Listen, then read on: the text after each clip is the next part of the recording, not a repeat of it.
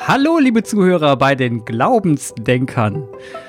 Weil über Glaube selten gesprochen wird, wollen wir darüber sprechen. Und dieser Podcast ist für alle, die sich unmissionarisch mit Kirche und Glaube auseinandersetzen wollen, die nicht evangelisiert werden wollen, sondern suchen, freigeistig, selbstbestimmt und vor allem kritisch. Mein Name ist Clemens Weins, ich bin Initiator von deingottesdienst.de und arbeite für eine Digitalagentur aus Mannheim.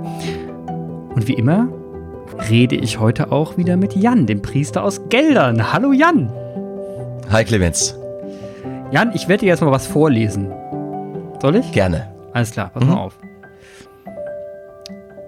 Ruhe und sich Zeit nehmen für das Gute, Hingabe bei allem Tun, ein respektvoller Umgang mit der Natur.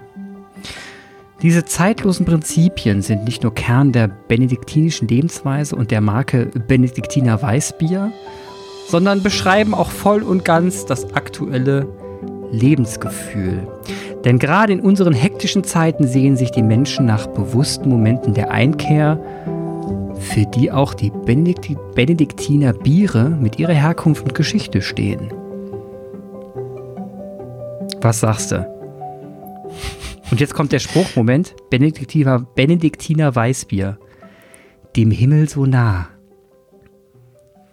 Mensch, Jan. Ja, ist einfach, ist einfach, ähm, ist einfach geiles Marketing. Ne? ich fühle mich direkt, ich fühle mich direkt angesprochen.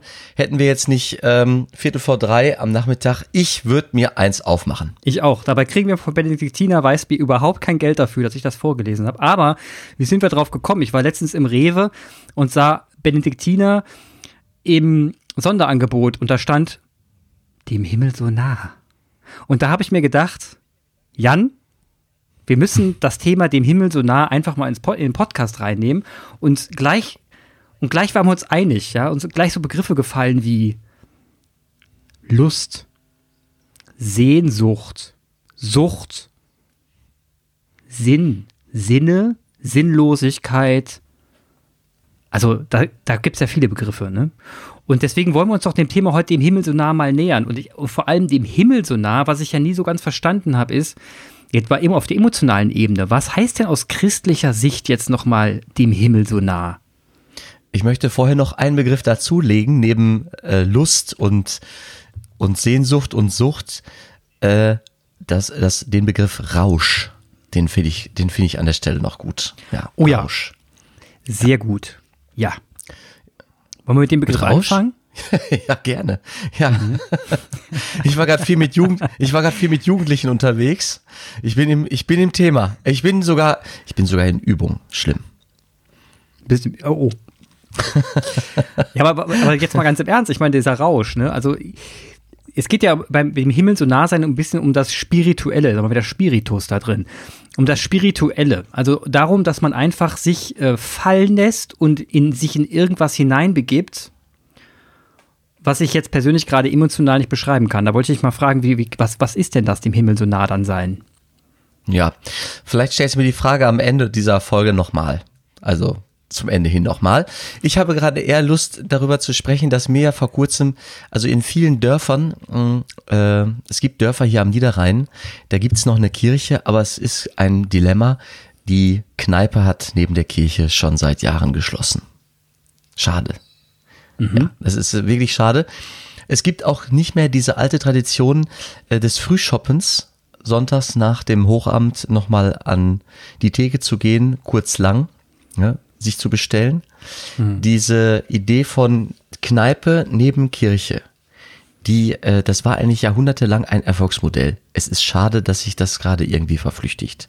Und es ist diesmal nicht unbedingt die Kirche, die als erste geht, oft ist es die Kneipe, die dicht hat. Es gibt da. Ja, Beachtung, Alkoholiker.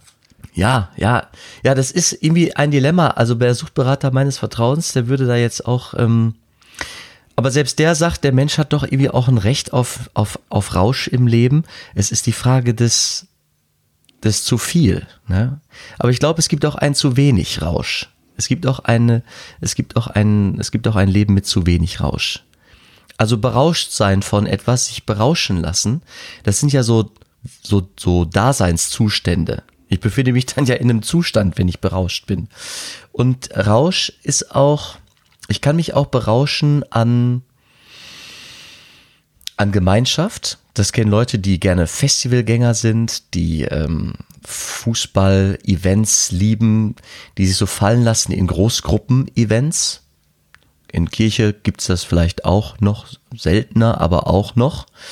Hm, nachvollziehbar für Leute, die Kirchentagsbesucher sind oder die äh, so, es gibt so Orte wie Thésée in Frankreich, ökumenische Jugendfestival-Orte gibt es. Man kann sich auch an Gemeinschaft berauschen. Ganz selten gibt es so eine Art, da wird man vielleicht nicht von Rausch sprechen, aber von so einer, von so einer, er, so einer Erhabenheit, ja, dass man aus einem Gottesdienst geht und dachte, boah, das hat mich jetzt irgendwie gepackt. Ich war da irgendwie gefesselt. Ich konnte mich da fallen lassen, wenn so große Messen gefeiert werden. Weihnachten, wenn zum Schluss großer Gott, wir loben dich gesungen wird und alle singen und das Wort inbrünstig ist auch ein Begriff, der in diese Richtung Rausch und und Sehnsucht und sich erheben so da rein zielt, wenn so inbrünstig gesungen wird. Oder das Stille Nacht, Heilige Nacht zum Schluss der Christmette, wo, wo diese Gänsehautmomente da sind, das äh, verbinde ich mit Feiertag, mit Sonntag, mit Freizeit und in diese gleiche Schiene trifft auch durchaus Alkoholkonsum, also das Feiern in der Kneipe oder ähm, das Wissen, man hat frei, man kann auspennen, also kann man jetzt auch sich ein bisschen gehen lassen. Das, das, das ist so eine Sache, die geht Hand in Hand. Und deswegen fehlt einem Ort, so einem Dörfchen, durchaus eine Mitte, wenn es keinen Versammlungsort mehr gibt, wo das sein kann. Wo nicht mehr eine Theke ist, wo man weiß, da kann man hingehen am Abend und dann ist jemand da, der einem einschenkt. Also dieses diese Werbung vom August, was war es jetzt, Benediktiner? Benediktiner war es. Ja, wir machen hier gerade schon ein bisschen, müssten wir eigentlich, müssen wir mal probieren. Ich mache einen Fall. ja, also die haben es deswegen wirklich gar nicht schlecht gemacht. Die äh, bringen da irgendwie ja auch noch was, die bringen da, glaube ich, was mit Achtsamkeit. Am Anfang hattest du vorgelesen, Stille mhm, genau. und Ruhe und ähm, keine Ahnung, Handwerkskunst.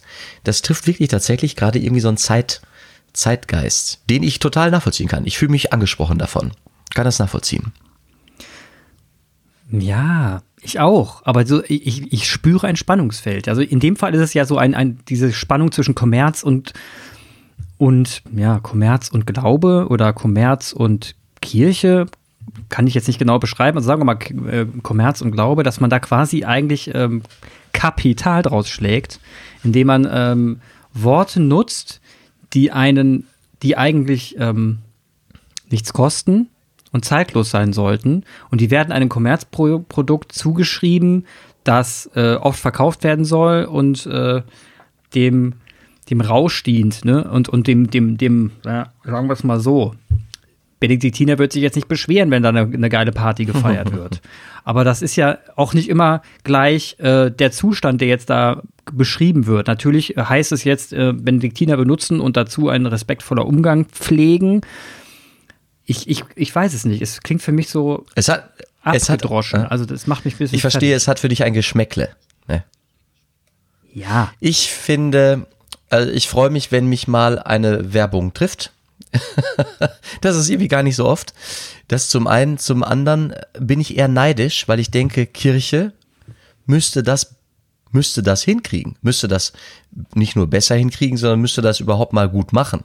Also diese Begrifflichkeiten für sich in Anspruch nehmen und damit werben. Also ich glaube, die Kirchen aller Konfessionen haben Dinge im Portfolio, die auch liturgische mhm. Konzepte im, äh, im Köcher, die da mit gut beschrieben sind, mit Achtsamkeit, mit, ähm, mit Stille, mit äh, guter Handwerkskunst, mit selbstgemachter Musik. Das sind schon Dinge, mit denen wir werben könnten, besser werben könnten. Da muss es uns so eine Brauerei erst vormachen. Ah. Das ist ein Punkt. Das ist jetzt mal interessant. Den ich da ein bisschen, ja, der mich da anspricht, der mich da anfixt. So ein bisschen plakativer quasi. Dass man, dass man quasi ein bisschen, nochmal so ein bisschen auf dem Kern, auf, mit, mit modernen Worten auf den Punkt bekommt, ähm, was Kirche eigentlich ähm, heißen soll. Also ich verstehe jetzt so ein bisschen heraus, wenn man es flach formulieren würde, ähm, in die Kirche gehen, glauben, ne, das ist wie ein guter Rausch. Ja, ob du jetzt ein Bierchen nimmst oder in die Kirche gehst, am Ende kommt es darauf an, dass du irgendwo eine gewisse Hingabe verspürst und den Rausch verspürst und dich berauscht fühlst und glücklich bist in der Masse. Hm, in der Masse. Nein, in der Kirche, das ist selbstverständlich mehr. Also der Rausch ist, der ist halt der, der Rausch des Bieres, den kannst du halt einkaufen. Also den Rausch des Bieres kannst du einkaufen. Du machst die Flasche auf und das ist ja auch ein Dilemma, auch in der Suchtberatung. Du machst die Flasche Wodka auf und weißt, wenn du die jetzt leer ziehst, dann bist du danach nicht mehr du selbst. Darum geht es natürlich Mhm. Um diesen Rausch, um das Dumpfe geht es natürlich mitnichten in der Kirche. Sondern es geht darum, aus dem, Kla also das Leben kann einem manchmal, und das kennt glaube ich jeder Mensch, kann einem eng vorkommen. Man ist auch sehr begrenzt. Man hat den Alltag, man, man arbeitet so vor sich hin, man lebt sein Leben nach bestem Wissen und Gewissen, aber es gibt diese Alltagstage, da kann einem das eigene Leben sehr, sehr eng begrenzt, ähm, klein sogar vorkommen. So, die Kirche. Da redet da, die Kirche, ja. die das Bedenken, dass es etwas gibt, was größer ist als der Mensch, lockt immer in die Weite. Also du stellst meine Füße auf weiten Raum, beschreibt nicht nur Möglichkeiten, die der Herr uns gibt in seiner Schöpfung, ähm, vielfältig das Leben zu gestalten, sondern beschreibt auch die Möglichkeit, mit mit Gott, wenn ich mich auf ihn einlasse, wenn ich mich auf diesen Gedanken einlasse, dass ich äh, Teil einer Schöpfung bin, Gedanke Gottes bin, Teil etwas Großem bin, dann weitet das meinen Horizont und ich, ich weiß, okay, ich bin Teil von etwas Großem. Es lässt mich groß sein. Der Glaube an Gott lässt mich groß sein. Jetzt kommen wir dem Wort Sehnsucht dann doch ein bisschen näher. Sehnsucht. Ich, ich sehne mhm. mich ich sehne mich nach etwas Größerem, ich sehne mich nach, nach, nach, nach gehalten werden. Und das ist so ein bisschen, jetzt klingt das natürlich wieder flach, ist aber nicht so gemeint. Wenn man, wenn man, sagen wir mal, die Woche hart gearbeitet hat und dann sehnt man sich dem Wochenende entgegen und dann heißt es, boah, jetzt so ein Feierabendbierchen und sich einfach mal in den Sessel fallen lassen. Ne? Und diese, dann diese Sehnsucht nach, ich, ich suche irgend, ich suche etwas, was mich, was mir jetzt hilft, mich fallen zu lassen und was mir ein Gefühl von ah, gibt. Und da ist ja eigentlich, wenn man mal, wenn man jetzt mal streng genommen, eben der eigentlich der falsche Weg, in diesem Moment eine Flasche Bier zu nehmen, sondern ganz, ganz im Gegenteil. In diesem Moment wäre ja doch die äh, zwischenmenschliche Resonanz viel entscheidender, oder nicht? Die zwischenmenschliche Resonanz oder mal das Kaminfeuer anmachen und sich mal bewusst zehn Minuten Zeit nehmen und in die in die tanzenden Flammen zu schauen. Es kann auch eine Kerze sein. Ähm, es kann auch ein Spaziergang sein durch den, durch den Busch mit dem, mit dem Hund, ähm, wo ich auf einmal merke, ich bin in einer Welt, die auch die, die gut gemacht ist, die gut ist. Ich glaube, es, ich habe da auch hm. zwei Stränge. Weißt du, das eine ist still werden und Ruhe haben. Und das andere ist die Zusage zu erhalten, du bist bedeutsam. Du lebst vielleicht dein Leben und es ist in wiederkehrenden Kreisen und vielleicht hat es langweilige Aspekte, aber was du tust, ist nicht bedeutungslos, sondern ist bedeutsam. Also das ist beides, was es braucht. Ich glaube, beides sind Stränge, die der, die der menschlichen Sehnsucht, ähm, die die menschliche Sehnsucht verfolgt. Verstehst du? Du sagtest gerade, wenn ich dann nach Hause komme und die Füße hochlege, äh, das Bierchen wäre der falsche Weg. Vielleicht ist es eher die Kommunikation und ein menschlicher, ein, eine Resonanz, ein Gespräch mit einem Menschen. Ja, vielleicht ist es die Begegnung mit sich selbst in der Stille. Ich glaube, die Stille ist etwas, was uns ein bisschen abhanden kommt im Alltag.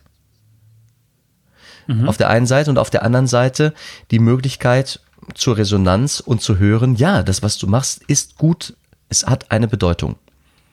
Im kleinen Rahmen veränderst du eine Welt, veränderst du die Welt. Ja, und ich kann auch ein bisschen verstehen, dass manche Leute sagen, der Alkohol ist da irgendwie so die, der, der, schlechte Berater, ne? Also, dass man, dass man zu sich mhm. selbst finden will und der, das Bier macht's leichter. Ne? Also man, man wird entspannter, man wird luschiger, man sitzt da in der Ecke und denkt sich, ja, ja, irgendwie nett.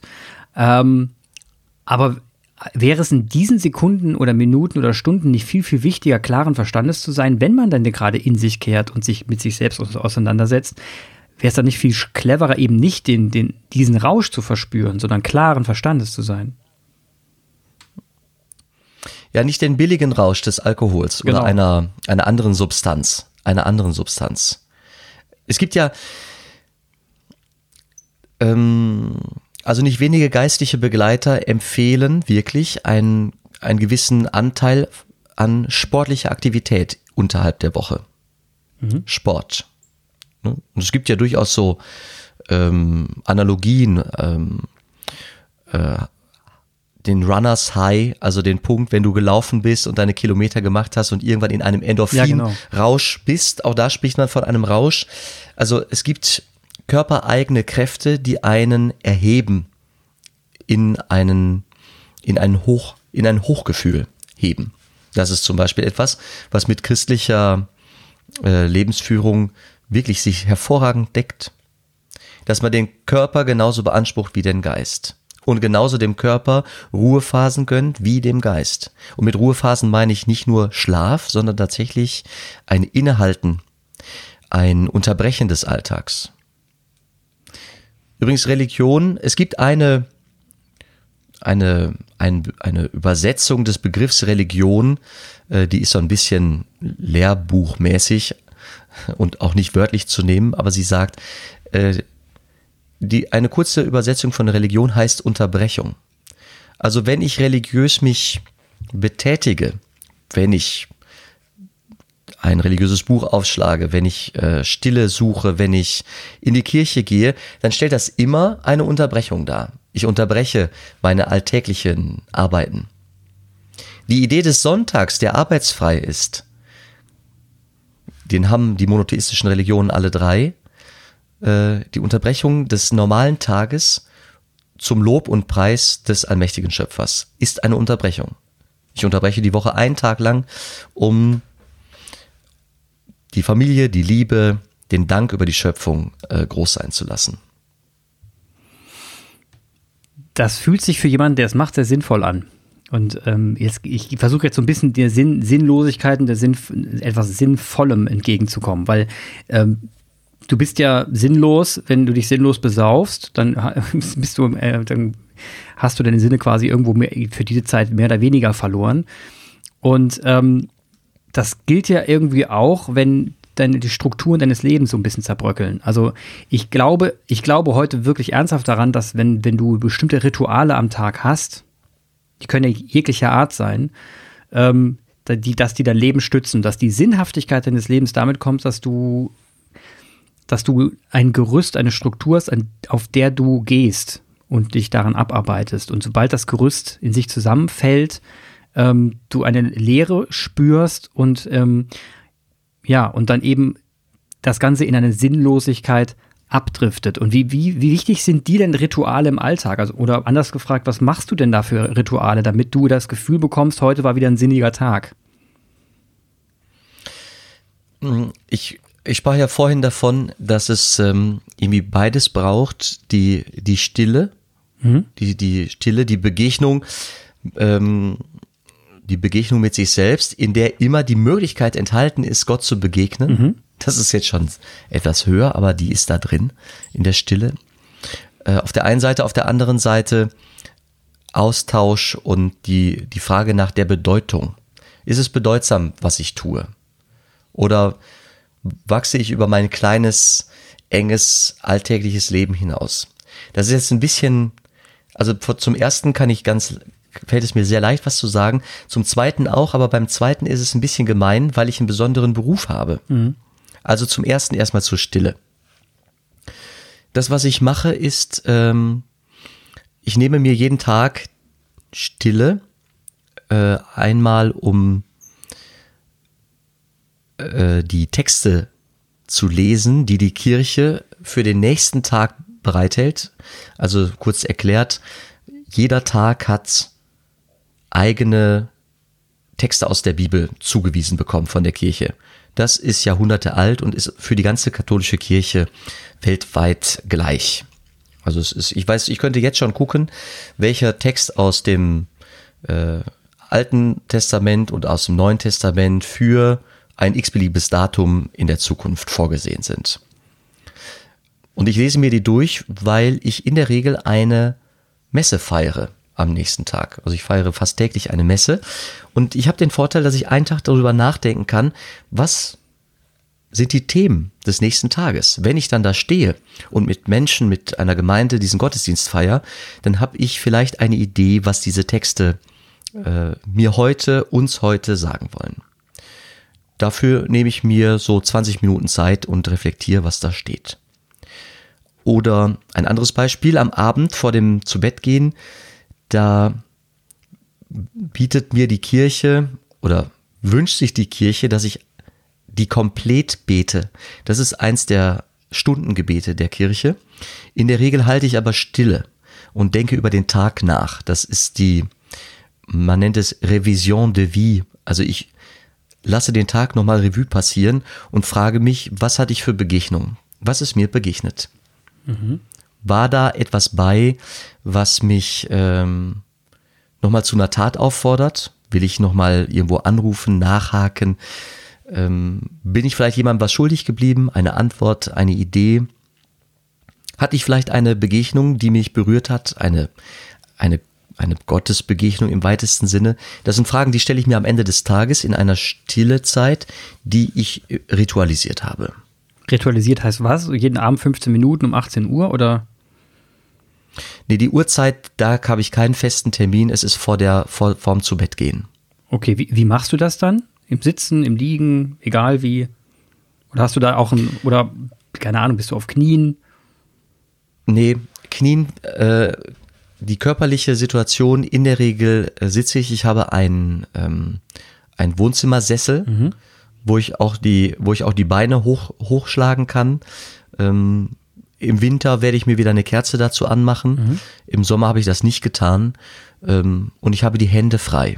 Ich sorge dafür, dass ich nichts in der Hand habe, sondern ähm, ich habe die Hände im Schoß, ich habe die Hände frei und sitze da nicht selten äh, mit geschlossenen Augen. Auch die Kerze führt mich ins Innere. Also es ist wirklich sehr simpel.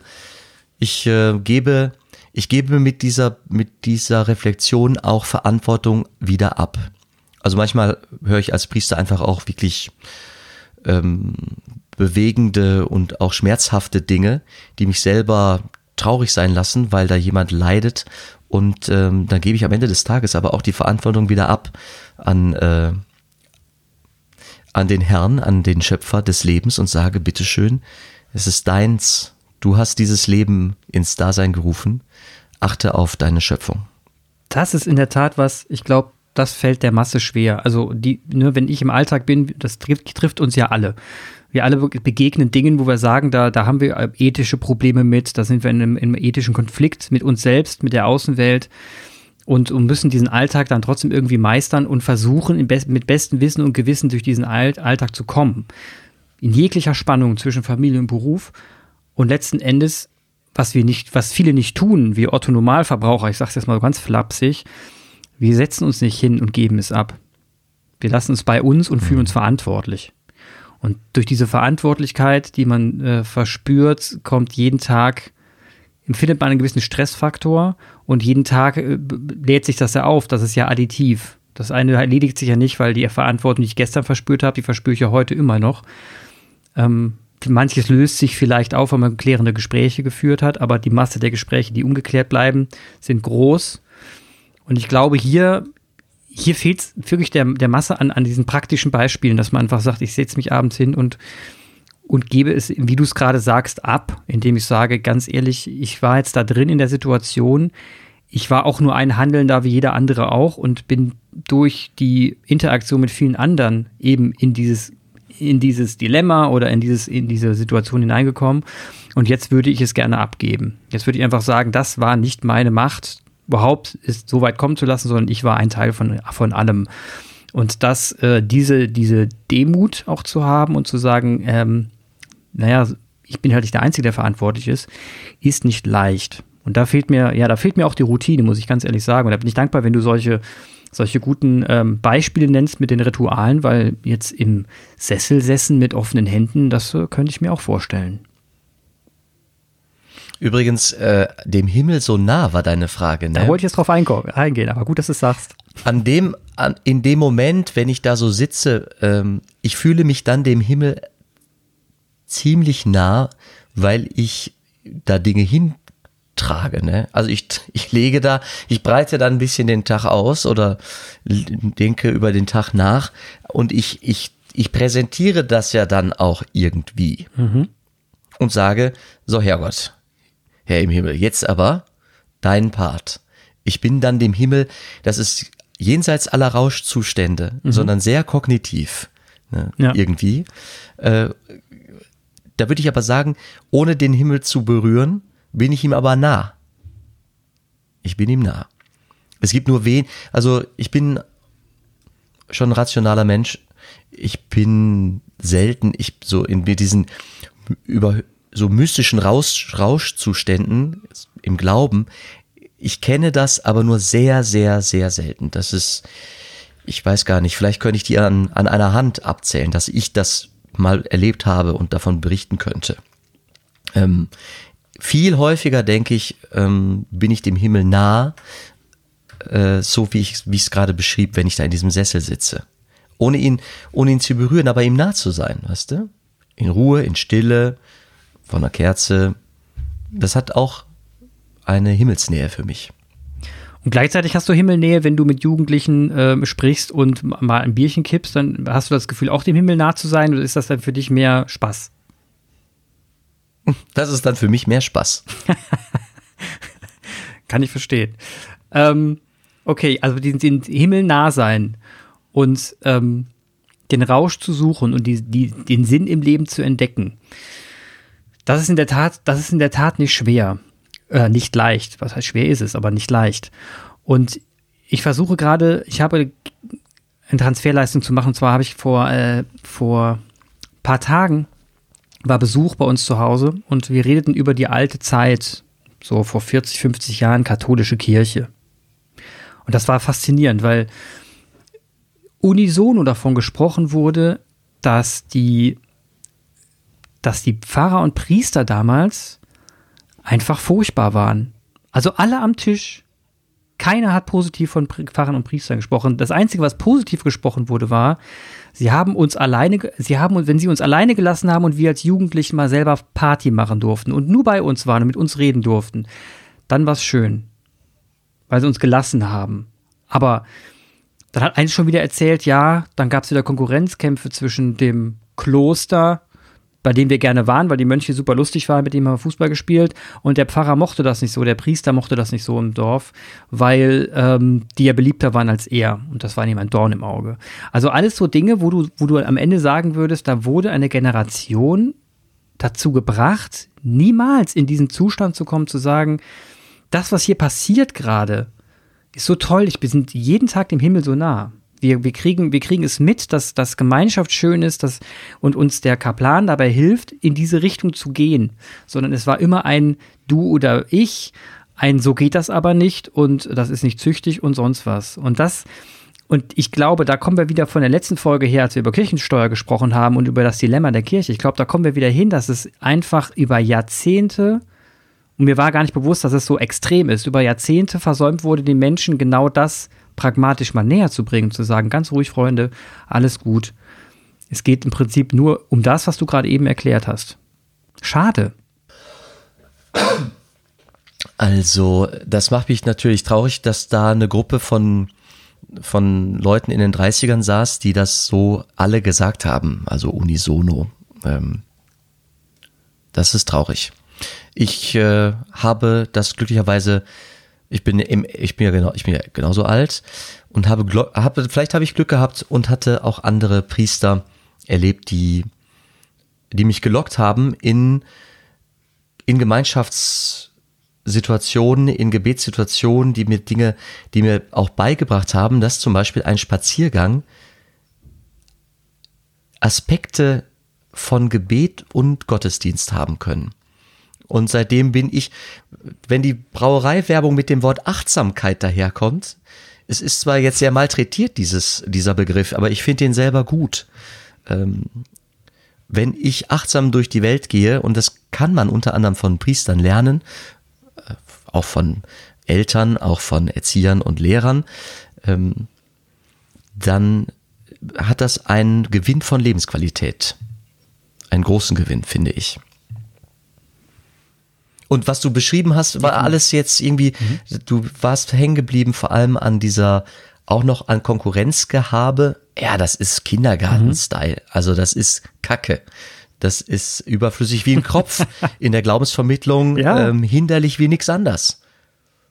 Aber ich verstehe das nicht, weil ich meine, du bist auch Priester und viele andere auch. Und was du mir erklärt ist, was du an Methoden hast. Ich meine, ich, ich denke, ich hoffe mal, die hast du auch teilweise gelernt.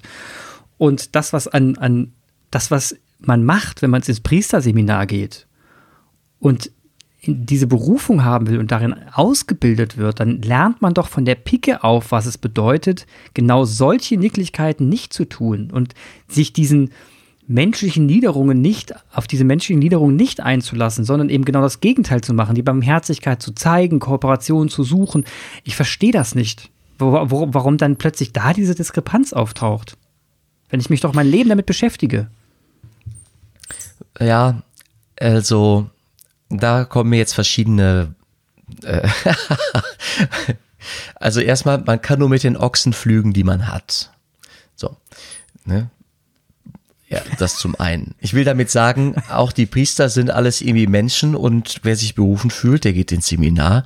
Und ähm, was im Seminar passiert, wenn wir jetzt über Seminare sprechen, da kommen wir sehr weit weg von dem Thema dem Himmel so nah leider. Da, dann lass uns doch mal dazu eine Folge machen, weil das wird mich auch mal interessieren. Was macht man eigentlich in so einem Priesterseminar? Ja, da brauchen wir da machen wir eine extra Fell. Folge. Aha. Aha. ich sehe schon eine Begeisterung im Gesicht. Ja, hör mal, ich habe das ja jetzt erst vor kurzem auch einfach ähm, äh, hinter mich gelassen. Ich bin ja erst vor einem Jahr geweiht worden. Ne? Ist die Gedanken noch frisch, mhm. fantastisch, kann man ausnutzen. Ach so. Hm, ja, ja. Ja, du, äh, wünschen kannst du dir alle Themen, Clemens. Ob es das wird, ist eine andere Frage. Aber mich würde es wirklich mal interessieren. Das ist wirklich interessant. Also dem Himmel so nah. Jetzt stelle ich dir zum Schluss noch einmal die Frage, weil wir jetzt wieder gegen, gegen Ende zugehen und oh, oh ähm, oh, oh. wir jetzt schon ein Thema für die nächsten Folgen haben, was mich tierisch freut. Und übrigens, liebe Zuhörer, warum wir jetzt erst uns so spät wieder melden mit der Folge, Jan war im Urlaub. Und dann haben wir keine Termin mehr gefunden.